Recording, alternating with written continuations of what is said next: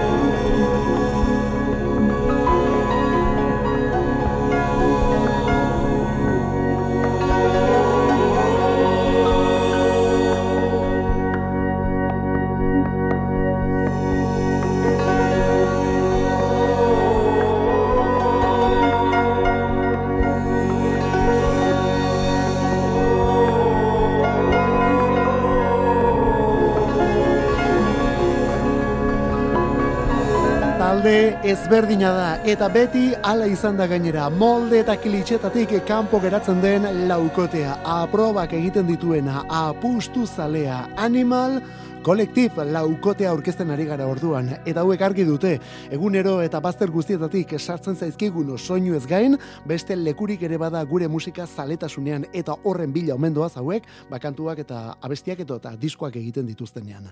Estatu batuetako Baltimore iriti datoz, laukotea 2000 garren urtetik diskoak egiten, eta orain soinu banda batekin datoz. Gaur sortzi, datorren ostiralean, jasoko dugu The Inspection izeneko pelikula, The Inspection izeneko filma. Honen soinu bandan hartu dute parte, onako kantonekin Animal Collective taldekueke. Crucible hori da bestiaren izena, edemen beti bezala talde hau zoragarri. Animal Collective. Frantziarra, Benjamin Viole, bere izena bizenak, mil urte ontako beste erreferentzia mundial bat.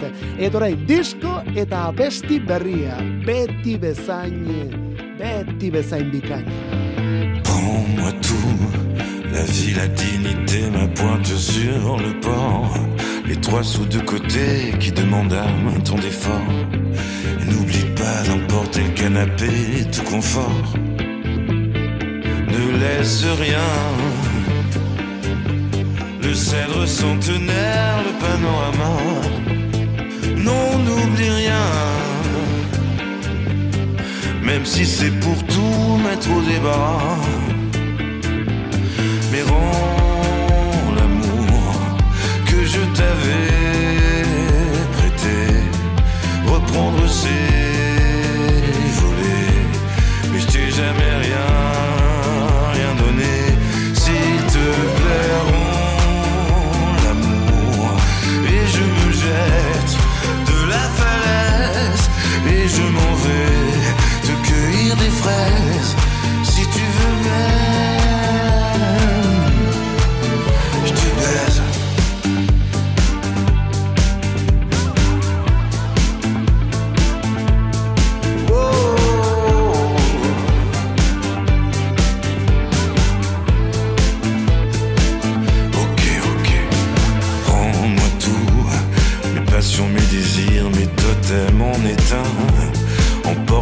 Sois sûr que tu n'oublieras rien. Déleste-moi, n'y va pas par quatre chemins. Tu peux brûler le cours de terre battue de feu nos échanges.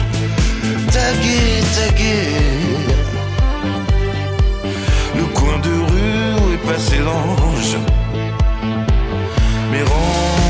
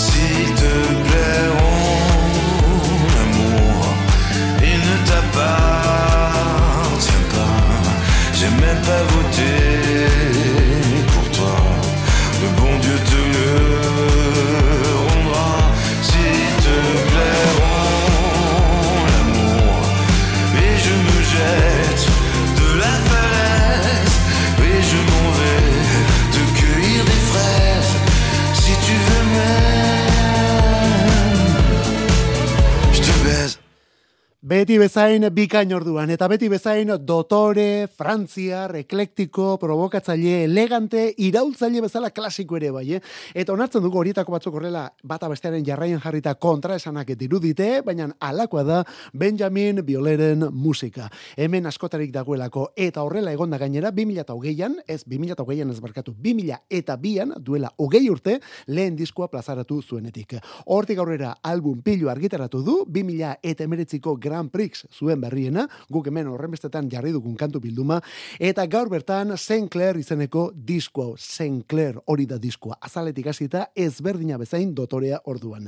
Eta honelako kantzutzarrak jasotzen dituena, beste behin, esan behar gainera, beste behin, honen izena da Renz Lamour, Benjamin Bioleren Saint Clair diskokoa gaur bertan denon eskura, Benjamin Biole abesti eta soinu berrituekin.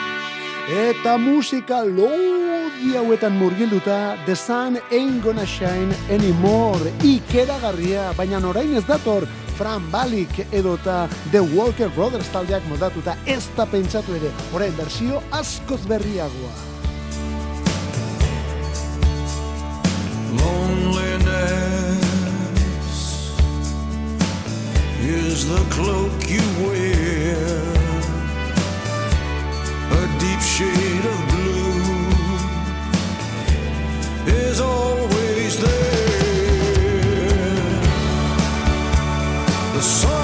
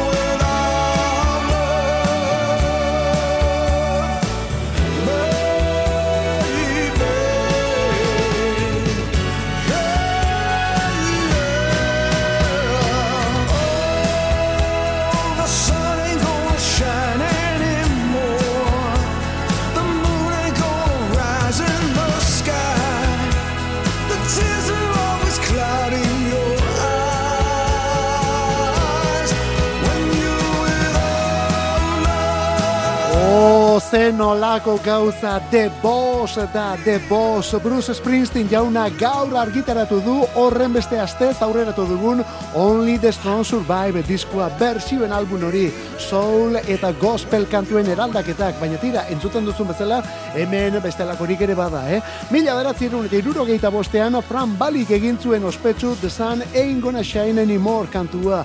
Baina bene benetako ospea beste Amerikar ingeles batzuen eskotik etorri zitzaion kantu honi.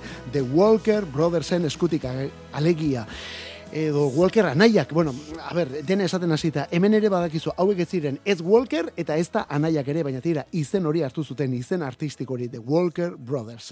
Baina tira, hori beste kontu bada egunen batean argituko duguna berriz ere. Kasunetan, Springsteen jauna bere bersioen diskoarekin eta hor sartu duen kantu mundial honekin. Hau da, The Sun Ain't Gonna Shine Anymore.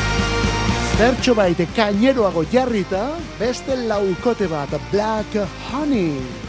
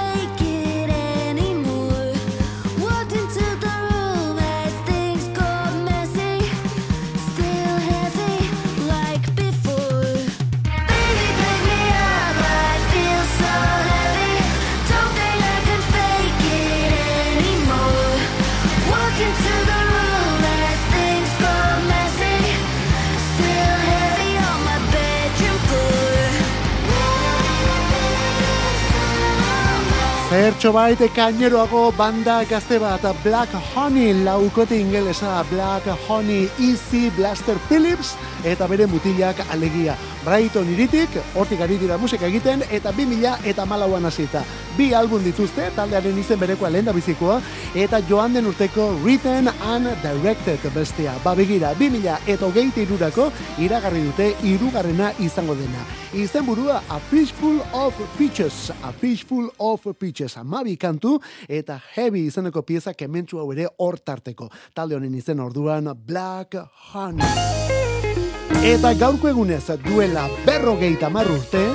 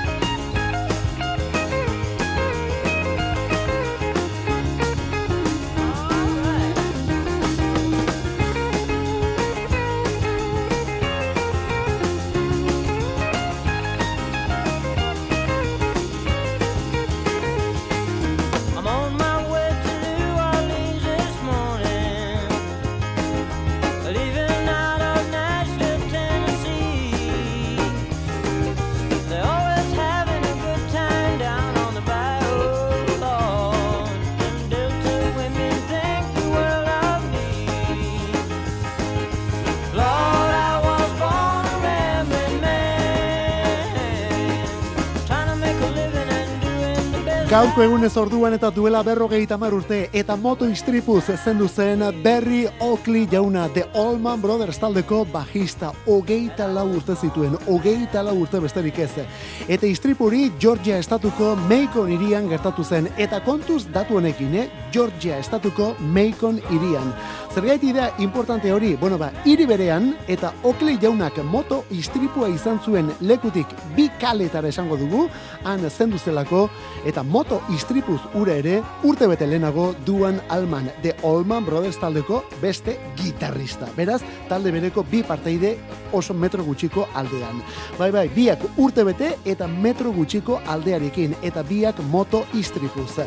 Berri Oakley ere ezinbestekoa zen Allman Brothers taldean, berarekin grabatu zituzten disko historiko ia denak, esatera baterako Rambling Man izeneko kantu hau, iruro mairuko Brothers and Sisters diskokoa da. Hau da, Oakley zendu eta handik urte betera argituratu, argitaratutakoa. Baina Okli berak sartu zituen kantunetako baixuak berak grabatu zituen azken abestietako bat hau izan omentzen eta. Ikeragarria benetan historia, eh? Gaurko egunez duela berrogeita urte berri Okli jauna. Eta garai honetako kontuekin eta batez ere kantuekin hasita, iruro gehieta maikan ten years after onelako abestiekin. Let the sky fall. Let the sea sink. Let the earth shake. Let the sun blink. Let the universe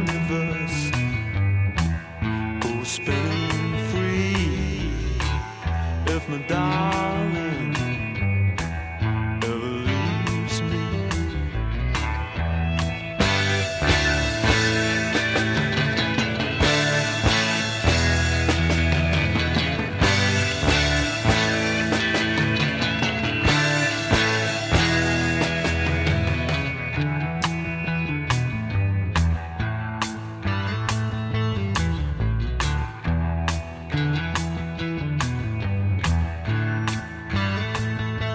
Rock benetan klasikoarekin ari gara eta Jimi Hendrixik ukitu hartu baldin badiozu kantu ni ez zabiltza oso gerre ez da pentsatu ere rock banda historiko bat nahi baldin baduzu hori laukote delako. Ten years after ingelesak dira eta aldaketak aldaketa irurogeita zei, irurogeita zazpian sortu zirenetik hor taula gainean ibili den banda. Bueno, etenaldi bat ere zuten, baina tira, berriz ere bueltan, eh? Pentsa, irurogeita bederatziko bustok jaialdian jozuen banda haietako bada. Hauek bustoken aritu ziren. Hortik atera kontuak. Eta hasiera hartako Chick Churchill, teklistak eta Rick Lee bateriak oraindik ere taldean jarraitzen dute. Bustok irurogeita bederatzi, eh? Hendrix, Santana, Janis Joplin, Joe Cocker, Jefferson Airplane, The Who, Creedence, horietako zenbat talde edo bakarlari ikusteko aukera izan duzu, ba begira, Ten Years After hauek Euskal Herrira datoz. Euskal Herrian kontzertu dute. Igande honetan bertan arituko dira. Iluntzeko zortzietan, Bilboko BBK aretoan. Bilboko BBK aretoan. Alvin Lee faltako da, baina bere kantu guztiak hor izango dira. Igandean, Bilbon zuzenean benetako klasikoa, hau da Ten Years After. Eta alako soinuetatik, garai bateko soinu haietatik orain onelakoak, hau kristonak da. Kristonak bizkaitarren abesti berria, mugi, bugi izenekoa. Niko etxar aitak laguntzen die gainera kantonetan, eh? Kristonak ja lehen diskoarekin, hau xabia puntua.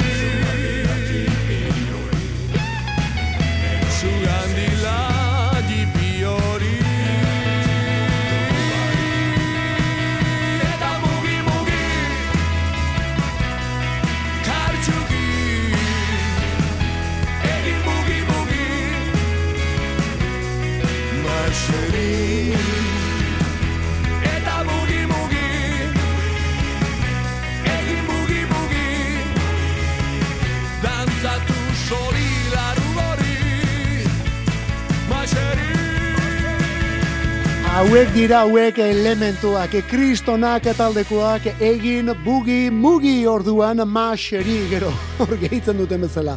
Badator, kristonak taldearen lehen iraupen luzekoa, kristonak taldearen lehen iraupen luzekoa, AO bete hortz. Datorren ostiralen jasoko dugu, AO bete hortz hori da albunen izena, eta kolaborazio pilua etorriko menda abesti berrien artean. Niko etxar ezin falta. Eta zergaitik diogu Niko etxar ezin falta? Bueno, badakizu bezala kristonak izen berria da, orain lehen diskoarekin.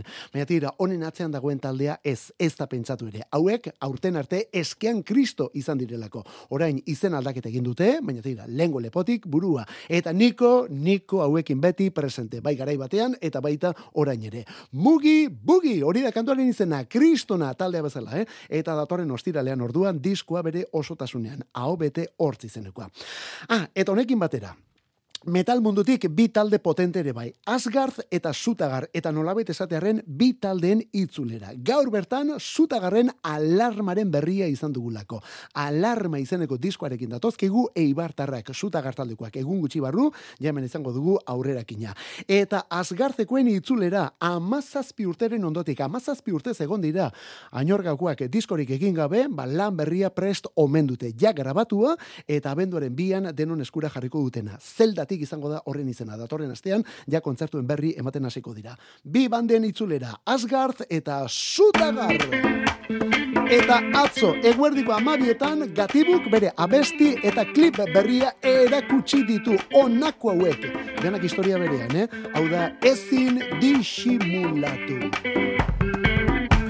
Urte pare bat ez garela gegoten Uda berrize izoztu zanetik Beste batega zauzela babakik Dani zure deiaren zain oraindik. Oraindik. Kalien agurrek beti laburrek Zori jontasun itxura hori ez dut zinisten Ze ondino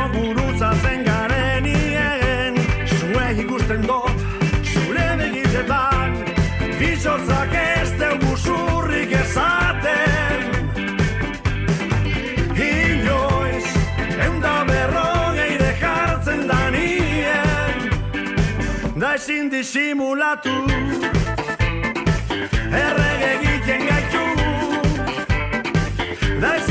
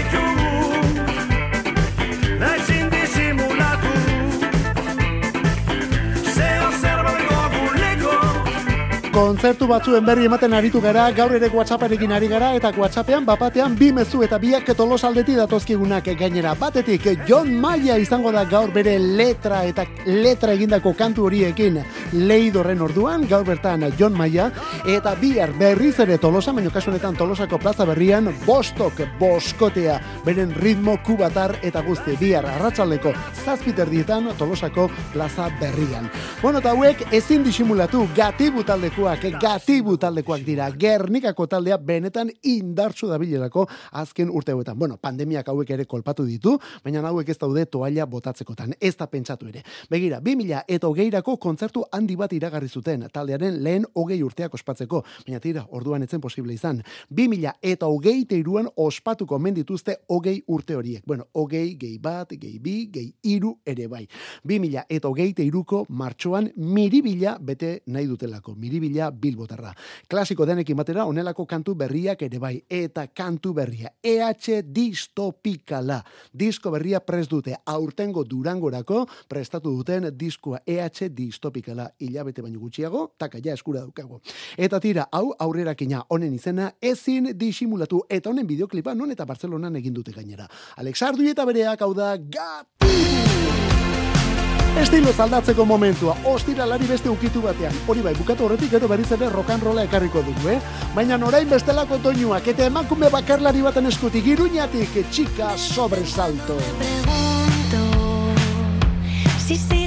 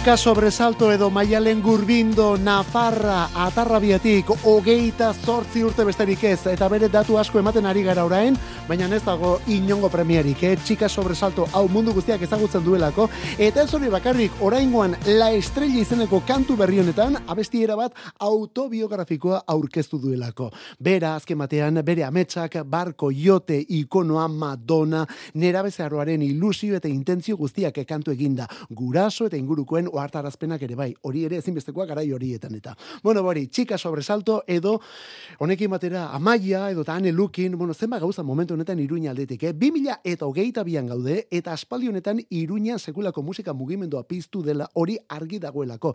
Eta era guztietako musikarien bultzada eta guzti gainera. Zenbat estilo eta zenbat gauza iruña eta inguruetatik. Ba begira, maialen gurbindo txika sobresalto, benetako izar eginda kantu honetan dion bezala, aspalditik nahi izan duen bezala gainera. Kantu kontari.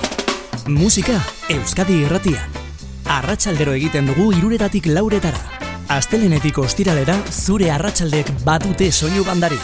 Eta EITB nahieranen sartzen bazara, eguneko hogeita lau orduek ere bai. Kantu kontari.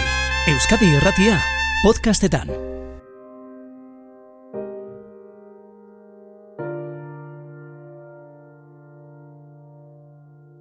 I give my heart to this place. Give my soul or whatever it takes. Never run away. I've got enough angels to storm the gates. I'm not afraid. Behold the brave. Now have it no other way. I miss the emergence in these moments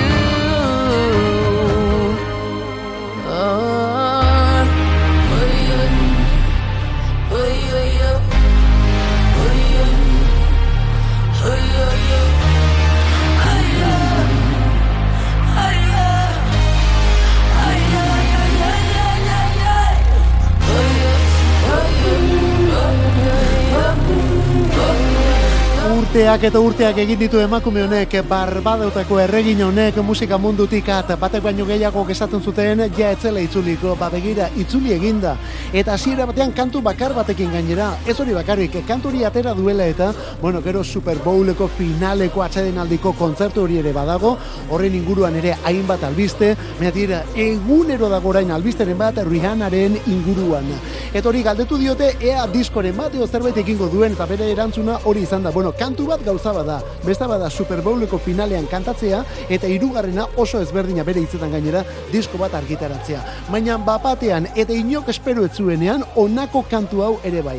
Gaur bertan estrenatu da zine areotetan Black Panther Wakanda Forever pelikula, hori, animaziozko pelikula berri hori orduan, Black Panther, Wakanda Forever, eta bere soinu bandan sartu zuen Rihannak bere kantuetako bat, Lift Me Up. Uste genuen hori bakarrik zetorrela gainera, baina gaur eta sorpresa totalean honako abesti hau gehitu dute. Born Again, berriz jaiota, Rihanna, barbaduetatik, kontzertu eta zorte apur batekin, disko eta guzti. Get high on the amber wave. Deep for the ones who do the same. Maxes and silver tongues. Settling for another heavy one. Said love was a pretty lie.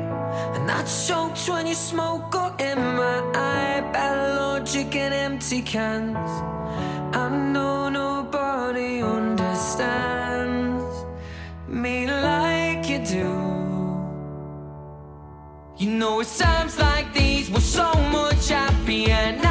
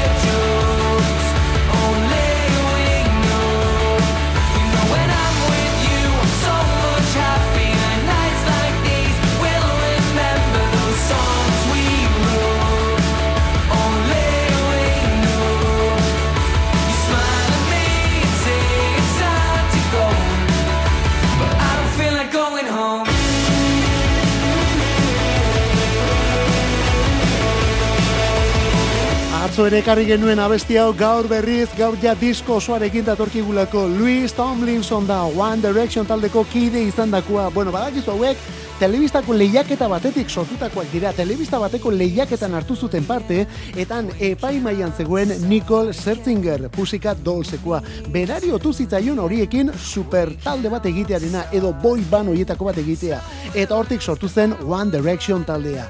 Nork esango zuen horrek arrakasta lortu behar zuenik, ba lortu zuen, eta zenbatera nukoa gainera. Horren ondotik banaketa etorri zen, eta gero ja hortik aurrera bakoitza bere aldetik.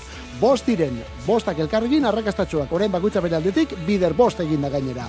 Harry Styles, Saint Melik, Neil Horan, horiek benetako izarrak direlako. Eta Liam Payne agian, ba ez horren beste, baina Louis Tomlinson ere denak ematera dator, bigarren bakarlan honekin. Pop itxaskorra, alde guztietatik iristen zaiguna, eta erraz sartzen dena gainera.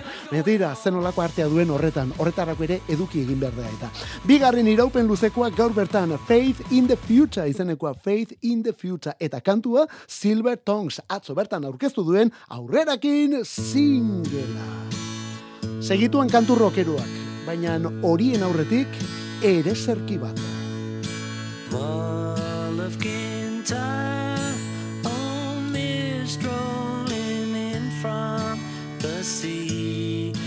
desire is always to be of.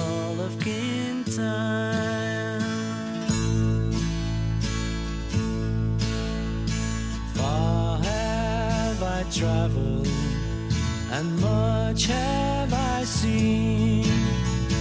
Dark distant mountains with valleys of green, past painted deserts.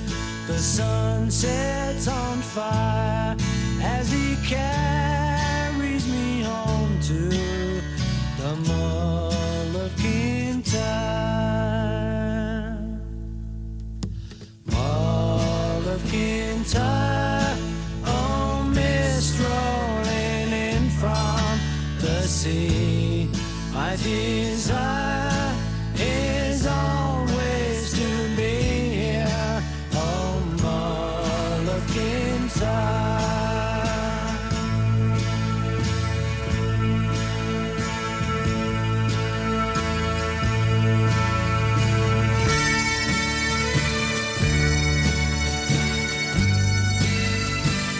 Paul McCartney jauna orduan eta bere bigarren taldea The Wings mila beratzirun eta irurogeita mazazpian argitaratu zuen Mall of Kintyre izeneko kantu edo ereserki hau.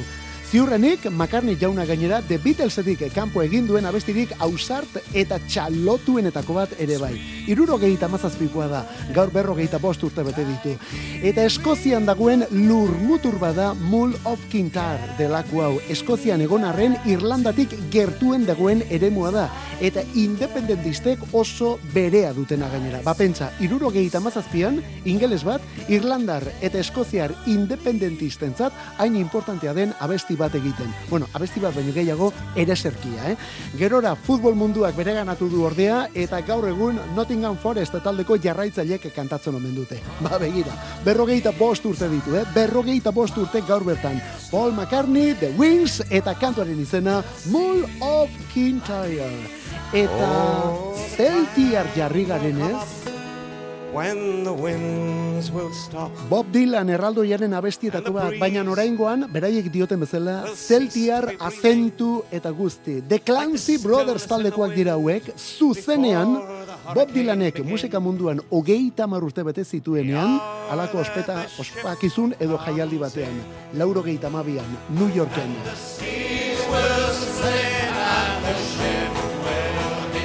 and the sands on the shoreline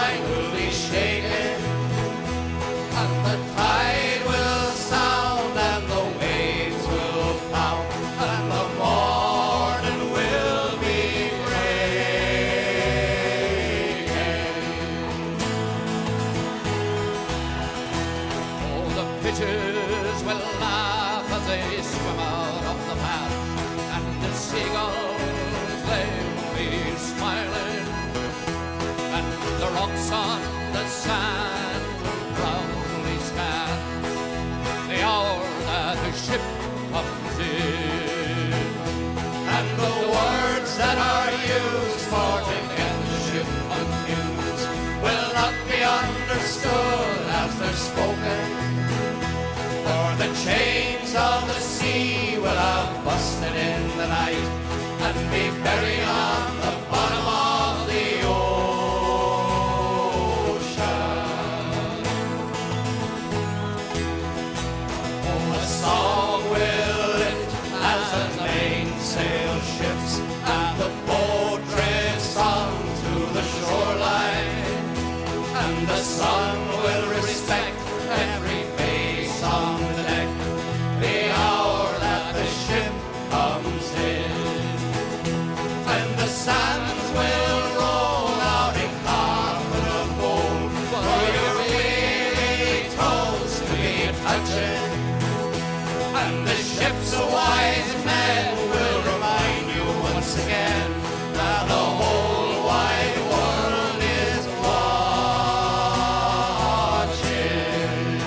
Irlandarra zentuan entzun dugu orduan, baina abestia Bob Dylan handiarena da. Honen izena da When the Ship Comes In, bai, untzia berriz ere portura, edota lurrera datorrenean esango dugu, ezta?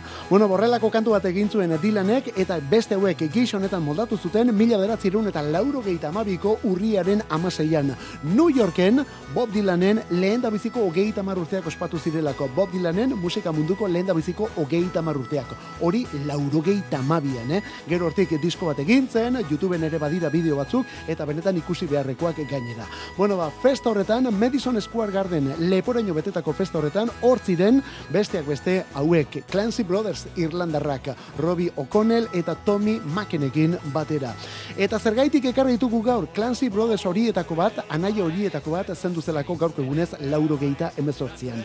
Paddy Clancy. Beraz, bere omenez, eta lehenago esan dugun bezala, Bob Dylanen omenez hainbat musikari besteak beste, George Harrison, Tom Petty, Neil Young, Eric Clapton, Tracy Chapman, Chrissy Hine, Bob Dylan bere ere bai, eta Roger McGuinn. Zenolako zerrenda. Irurak eta berrogeita masei, hori duela hogeita marrurte, eta gaurko egunez duela hogeita bost.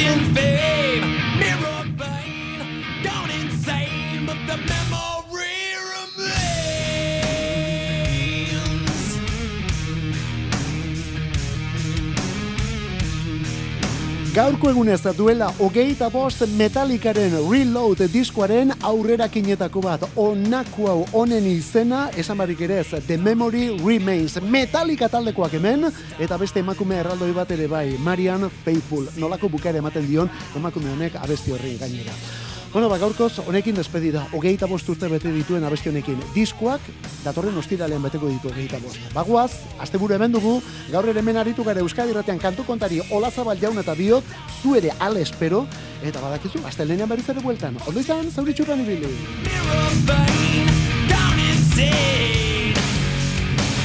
Fortune, fame, mirror vein, gone insane, but the